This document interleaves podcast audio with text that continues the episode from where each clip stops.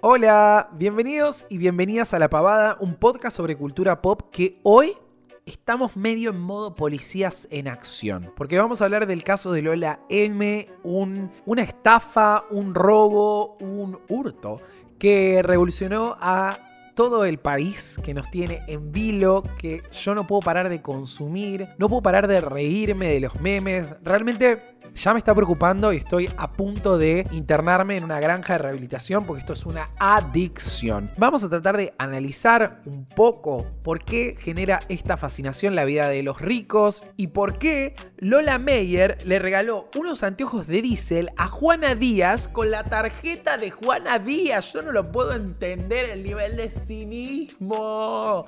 Como siempre les digo, tenemos muchas cosas para hablar, así que los dejo con el episodio.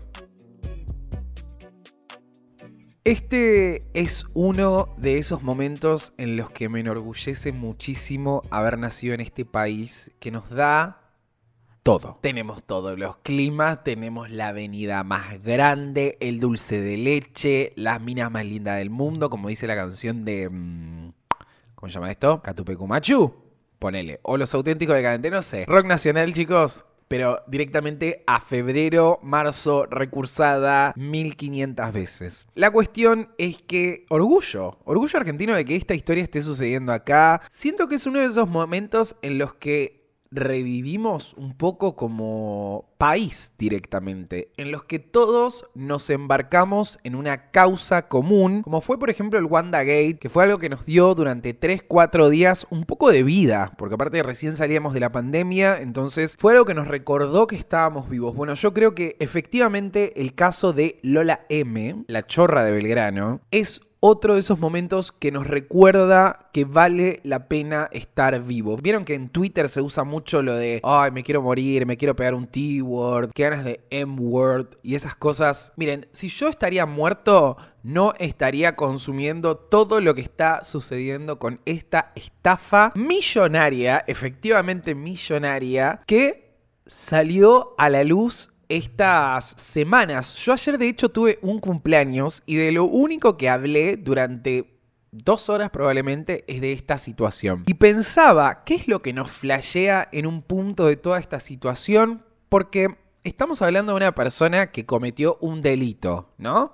Ahora, si quieren, charlamos un poco de qué es específicamente lo que pasó. Hacemos un resumen muy chiquito porque imagino que vos que estás del otro lado seguramente ya estás en tema porque es imposible escaparle a esta cuestión. Nosotros estamos constantemente en contacto justamente con la delincuencia, con el hurto, el robo, el asesinato, bla, bla, bla. Es el pan de cada día. Pero este caso en particular nos llamó mucho la atención. Y digo nos llamó porque todo el mundo está hablando de esto. Creo que tiene que ver un poco con lo mismo que pasaba con Ricardo Ford. No sé si ustedes son consumidores de Ricardo Ford de la segunda ola, o sea, post-mortem, o si lo consumían cuando estaba en el bailando. Pero cuando estaba en el bailando, cuando estaba Fortuna Show, cuando estaba el Fortnite Show y cuando estaba el reality de él, que no me acuerdo exactamente cómo se llamaba, pero algo Ford incluía en el nombre, nada, generaba muchísima fascinación el tema de eh, una persona millonaria viviendo ese estilo de vida. Y creo que acá hay algo parecido. Pero bueno, lo que pasó fue que se descubrió que una chica conocida como Lola Meyer, voy a decir el nombre porque la verdad que acá no me va a venir a denunciar nadie. Y si me vienen a denunciar, ustedes me van a bancar el abogado. Bueno, se dio a conocer una situación que tiene que ver con una estafa, una chica que le sacaba fotos a las tarjetas de sus amigas y efectuaba compras a través de una cuenta de PayPal en la que había cargado todas las tarjetas que había usurpado de sus amigas, de las hermanas de sus amigas, de las madres y padres de sus amigas. La cuestión es que esto se da a conocer por un audio que se filtra de Janine La Torre, que aparentemente le envió a su hija Lola La Torre. Había mucha confusión en su momento de si esta chica, Lola Meyer, efectivamente era amiga de Lola La Torre? La respuesta es no. Es una chica que iba al colegio con Dieguito La Torre, que es el hijo de Yanila La Torre, que sí, se llama igual que el padre, nada más que lo diferencian diciéndole de forma diminutiva. Dieguito tiene unas bolas más grandes que mis deudas, pero le siguen diciendo Dieguito. La cuestión es que se filtró este audio y obviamente como implica a Yanira La Torre, porque es ella la relatora de todas estas cuestiones, la cosa tomó un nivel de relevancia muy importante. Yo les quiero contar que yo este audio ya lo había escuchado la semana pasada. ¿Qué pasa? Yo no sé si ustedes saben que yo trabajo en Clarín, entonces estoy bastante en contacto con periodistas. Tengo una compañera, a la cual no voy a nombrar por las dudas que se me genera un quilombo, que la hermana iba al mismo colegio que esta chica. Entonces, la semana pasada viene con este audio. La semana pasada o hace 15 días, creo, bastante, ¿eh? Bastante, bastante tiempo. Viene con este audio, nos lo muestra. Fue como, ¡uh!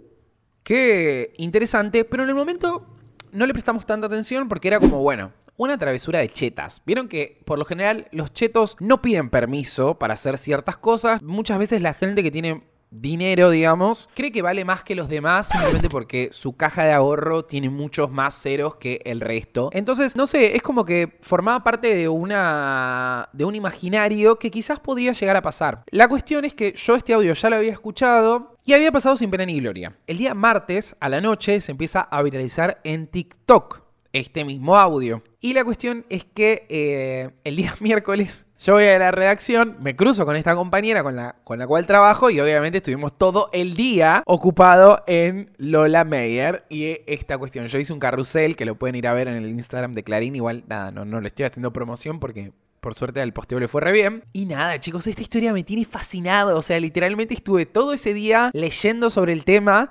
tratando de entender, porque aparte tenía a esta fuente directa, literalmente sentada al lado mío, o sea, estuvimos tipo chusmeando un rato largo sobre el tema, entonces estoy como muy empapado de la cuestión, sé muchas cosas. Quiero empezar por decir que quien no haya cometido algún delito en su vida, que tira la primera piedra. Porque está bien, yo no le robaba las tarjetas a mis amigos, porque obviamente nunca me moví en ese círculo. Y ahora después, si quieren, hablamos de, la cuestión de la clase social y todo lo que eso significa, porque yo fui a una universidad privada y a veces eso lo sufrí. Pero por suerte, yo soy una persona muy relajada en ese sentido. A cada uno le ha tocado lo que le tocó es así. Yo robaba cartas Pokémon, chicos. O sea, yo tenía un compañero que tenía muchísimas cartas Pokémon, tenía unas cartas buenísimas y yo en ese momento estaba obsesionado con las cartas Pokémon y mi papá obviamente no me compraba el mazo. Yo nunca hasta quinto grado tuve mi propio mazo de cartas Pokémon, porque en ese momento se podían comprar...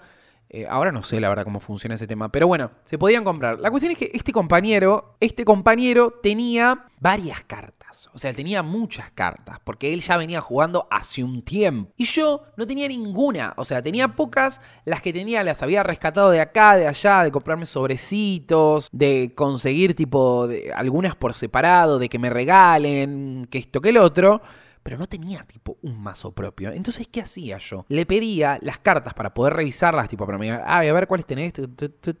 Pasaba tipo. Este es el efecto de sonido de las cartas pasando. Y dejaba alguna en el piso, la deslizaba por debajo de mi pie, la dejaba abajo de mi talón y me la robaba. Me la robaba, me la quedaba, después la llevaba a mi casa, me la agregaba en el masito que yo me iba formando. Y bueno, o sea, nada, mil perdones si vos estás escuchando esto, Fer, te pido disculpas. Si alguna vez te faltó una carta y sospechabas de alguien, bueno, el que te robaba era yo. Igual creo que no era el único que te robaba, ¿eh? Creo que Germán también te robaba, Mauro me parece que también. Ah, no, Mauro nunca le importó las cartas Pokémon. Pero Germán seguramente te robaba, o sea, no era el único que lo hacía. Y después me acuerdo de otra situación ya más de grande, de secundaria, más boludón. Esto es algo muy del secundario, de que a algún pelotudo se le ocurre una idea de hacer una maldad a un pobre trabajador que se levantaba todos los días a las 8 de la mañana, se iba a tomar el roca llegaba, abría el kiosco y venía una manga de pendejos pelotudos con dos pelos en las bolas a robarle unos caramelos. Una pelotudez que la verdad que hoy en día volvería a ese kiosco de San Isidro a comprarle todo al señor si es necesario para pedirle perdón. Pero bueno, acá en este caso estamos hablando de una persona muy inteligente porque Lola M no es ninguna pelotuda. Me llegó algún que otro casito en la semana de gente que ya ha hecho esto. O sea, esto es más común de lo que parece, lo cual a mí me flashea muchísimo. La mina se gastó, creo que un millón de pesos. Los medios lo estaban dando como 25 mil dólares porque entiendo que la cifra en dólares impacta mucho más, pero a mí en, pesos también me impacta, chicos. ¿eh? Impacta, impacta, impacta. Tenía acá preparadas las, eh, justamente el listado de las cosas que se había comprado, que me parece sensacional. Amo porque es como una especie de lista de súper, pero de cosas carísimas que ahora les voy a nombrar una por una, porque a mí, no sé si a ustedes les pasó esto, pero leía el detalle de todas las compras que hizo Lola Meyer supuestamente con estas tarjetas. Digo supuestamente porque seguro se debe haber comprado otras cosas, pero... Y me sorprendía de que hay marcas que ni siquiera conozco, o sea, tan pobre soy que hay marcas que digo, ¿qué, qué es esto? O sea, esto es, efectivamente es una marca... 30 mil pesos en Sara. Gastos en HM. Cartera Sadding. Esta es la, cartera que yo no entiendo. O sea, esto es como una especie de marca que está de moda ahora. Sadig, perdón. Que está de, moda ahora. ¿Ustedes la conocen? Pues yo la verdad que la leí fue como. Mm, ¿Quién chota sos? Buah. Cuota del gimnasio, amo porque lo la M, chorra, pero fitness. Peluquería, sí, amor, pelo por dos entradas de Tale of Us, que no sé qué poronga es. Acá me doy cuenta que estoy viejo porque yo hay cosas que no ubico, tipo de eventos de entretenimiento que la verdad que ni idea. Pasaje y de vuelta a Nueva York, eso me parece sublime. Cabify y Uber, cosas en eBay, compra de 14 mil pesos en Mercado Libre, 15 fiestas desde Mercado Pago, la entrada de la Pixel, zapatillas Diesel, todos los Ubers a la UAD pagados por Trini Bianchi, numerosos Starbucks, compras en Amazon, ropa de Urban, pantalones de Asos, chaleco de North Face, conjuntos de Diane Wagner, como 4 mil pesos en PayPal, que imagino que no deben ser 4 mil pesos, sino que deben ser 4 mil dólares. Y mi parte favorita, regalo a Juana Díaz, anteojos ojos diésel con la tarjeta de Juana Díaz. Es como cuando vos sos chico y vas con tu viejo a comprar el regalo al Día de la Madre, que es tipo, bueno, te la estoy, te lo, estamos regalando, pero es la plata de papá. o sea, o incluso cuando... Porque a mí esto me pasó un par de veces. Yo tuve mi primera extensión de tarjeta a los 16 años porque mi vieja muy rata, obvio, el banco hipotecario juntaba millas. Ya me generó una adicción de chiquito, porque yo estoy en el veraz. Si hay alguien que esté escuchando que sea conocido de alguien de la FIP, por favor avísenle que yo ya pagué todo. O sea, que me dejen tener una tarjeta de crédito, porque si no, yo no puedo hacer nada. O sea, cobro, pero me gustaría tener una tarjeta de crédito, viejo, algo, o sea, me tengo que comprar unas carteras de Sadik y no tengo, y así me van a empujar a mí, el sistema me va a empujar a mí a convertirme en una Lola Mayer, o sea, una Nikki Mayer. Así que cuidado conmigo, si son de la FIP o si son de El Veraz, avísenle que ya estoy, basta, por favor. Pero bueno, el caso se dio a conocer, las redes sociales se volvieron absolutamente locos, mucha gente muy divertida con el caso de Lola. Todavía por suerte no vi ningún hilo que trate de reivindicar a Lola M como una víctima del sistema. Yo lo reentiendo, lo he visto en un montón de novelas, chicos. Yo me crié viendo Gossip Girl, entonces entiendo la fantasy Jenny Humphrey de querer ser Blair Waldorf, pero no tener, pero que no te dé el pine. Ahora, acá estamos hablando de una persona que es chorra directamente. Y aparte amo porque en el audio que ella que se viralizó, dice tipo, tengo un problema. O sea, no entiendo qué es lo que me pasa, tipo, tengo un problema. Te pasa que sos chorra, o sea.